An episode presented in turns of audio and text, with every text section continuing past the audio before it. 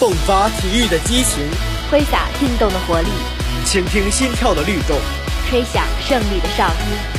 让竞技的快感将热情点燃，让冲刺的兴奋将呐喊推向顶端。这里是体坛进行时，亲爱的听众朋友们，欢迎收听本期的体坛进行时，我是主播周炼金，我是主播李科怡。二零二零年九月二十一日是北京冬奥会倒计时五百天的日子。当日，在北京的奥林匹克公园的玲珑塔上，北京二零二二年冬奥会倒计时牌上的数字正式跳转为了五百天二十三时五十九分五十九秒，象征着北京冬奥会又进入了一个崭新而又关键的节点。早前，首架冬奥主题彩绘飞机“冬奥冰雪号”从北京飞往四川成都，顺利完成首航，以特别的方式拉开了北京冬奥会开幕倒计时五百天系列活动的序幕。本期特别节目，就让我们来了解一下北京冬奥会的筹备进展和中国冰雪健儿们的备战情况，共同展望五百天后的北京冬奥会。疫情当前，在东京奥运会被迫推迟一年举办的情况下，北京冬奥组委吸取经验和教训，在筹备这场盛会上做足了功课。九月二十二日，外交部发言人汪文斌在例行记者会上表示，二零二二年北京冬奥会筹办工作进展顺利。北京冬奥组委会同国际奥委会、国际残奥委会、国际冬季单项体育联合会等保持密切合作，努力克服疫情带来的不利影响。同时，他也表示，中方将同各方一道，共同把北京奥运会办成一届精彩、非凡、卓越的奥运盛会，足见中国致力于办好2022年冬奥会的决心。针对北京冬奥会五百天倒计时的到来，央视主持人线上采访了国际奥委会主席巴赫。后者在访谈中重申用运动保持强大、保持活跃、保持健康的倡议，以此表达对中国人民和运动健儿们的祝福。同时，也表示期待见证北京举办一次历史性盛会，成为全球首座双奥之城。在九月初落幕的国际奥委会执委会会议上，巴赫在听取了北京冬奥会协调委员会报告之后，就曾感叹：北京冬奥会筹备工作的有序推进振奋人心。对中国在筹办冬奥会上体现的决心和成果表示肯定。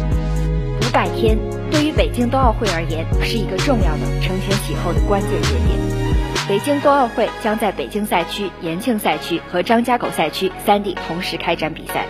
九月二十二日，北京冬奥组委会向全世界展示了有关场馆建设、测试赛运营。冰雪文化塑造等方面的成果和进展情况，同时也郑重地向世界宣告，北京冬奥会筹备正式进入了全面加速的崭新阶段。据可靠消息称，到二零二零年年底，冬奥会北京赛区所有竞赛场馆将全面建设完工。截至目前，首钢滑雪大跳台、国家体育总局冬季运动管理中心综合训练馆已经完工。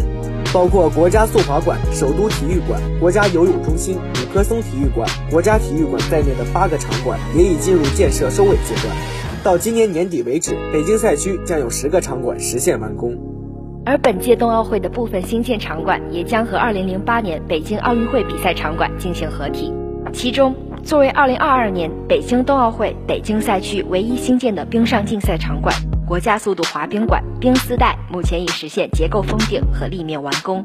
未来它将与相邻的鸟巢、水立方共同组成双奥之城的标志性建筑群。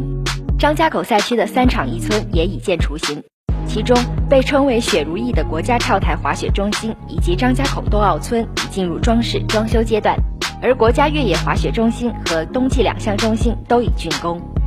伴随着中国疫情防控形势一路向好。北京冬奥组委计划与国际冬季单项体育联合会以及国际奥委会携手合作，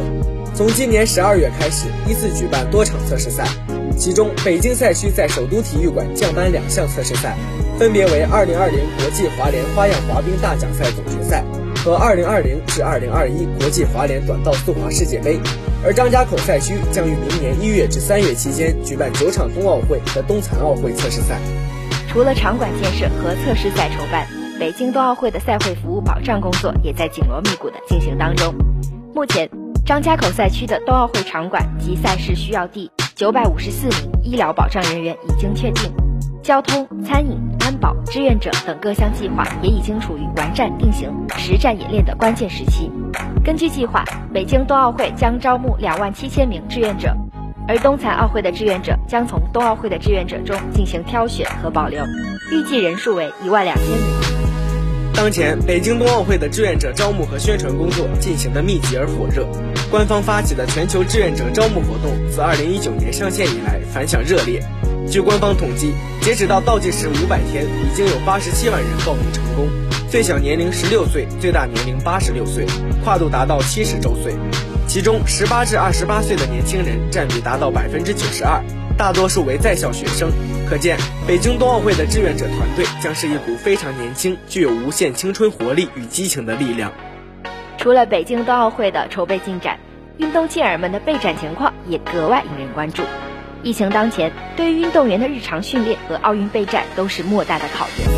因为疫情的不停反复和迅速蔓延，运动队经常会碰上计划赶不上变化的尴尬局面。如今，北京冬奥会已进入五百天倒计时。对于筹备方来说，这是一个重要的里程碑；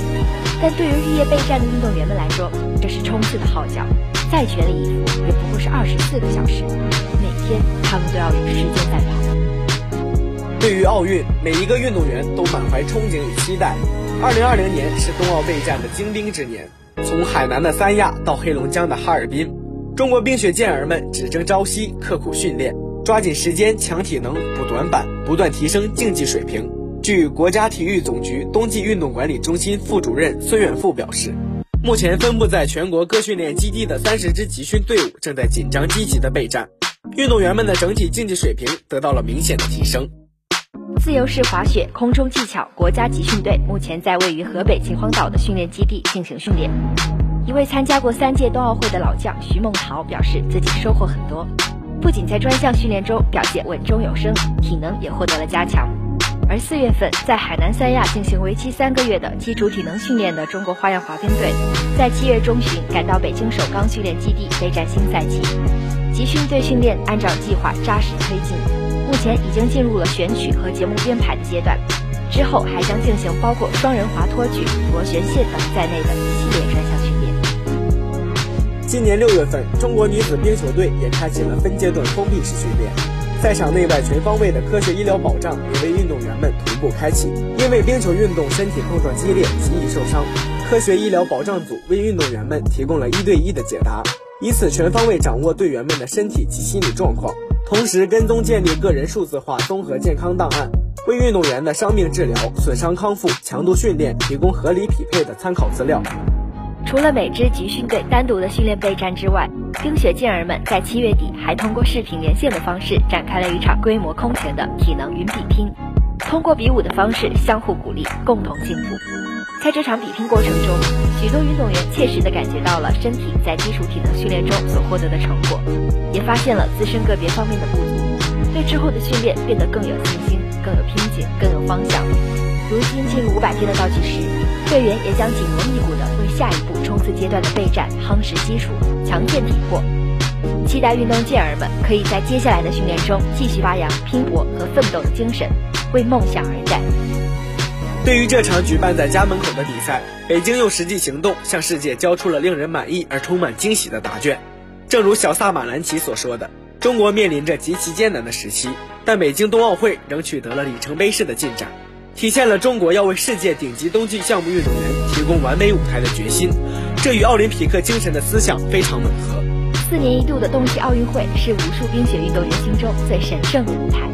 是他们公平竞争、展示自我技术和能力、绽放光芒的最佳竞技赛场。我们期待与来自全世界的顶尖冰雪运动员们共襄盛举，一起见证和迎接这场推进奥林匹克运动发展和带动全球体育和经济复苏的体育盛会的到来。共同实现奥林匹克的精彩、非凡与卓越。各位听众朋友，本期的节目即将步入尾声，感谢导播黄新河、郑全新，感谢采编庞书样，感谢您的收听，我们下期再会。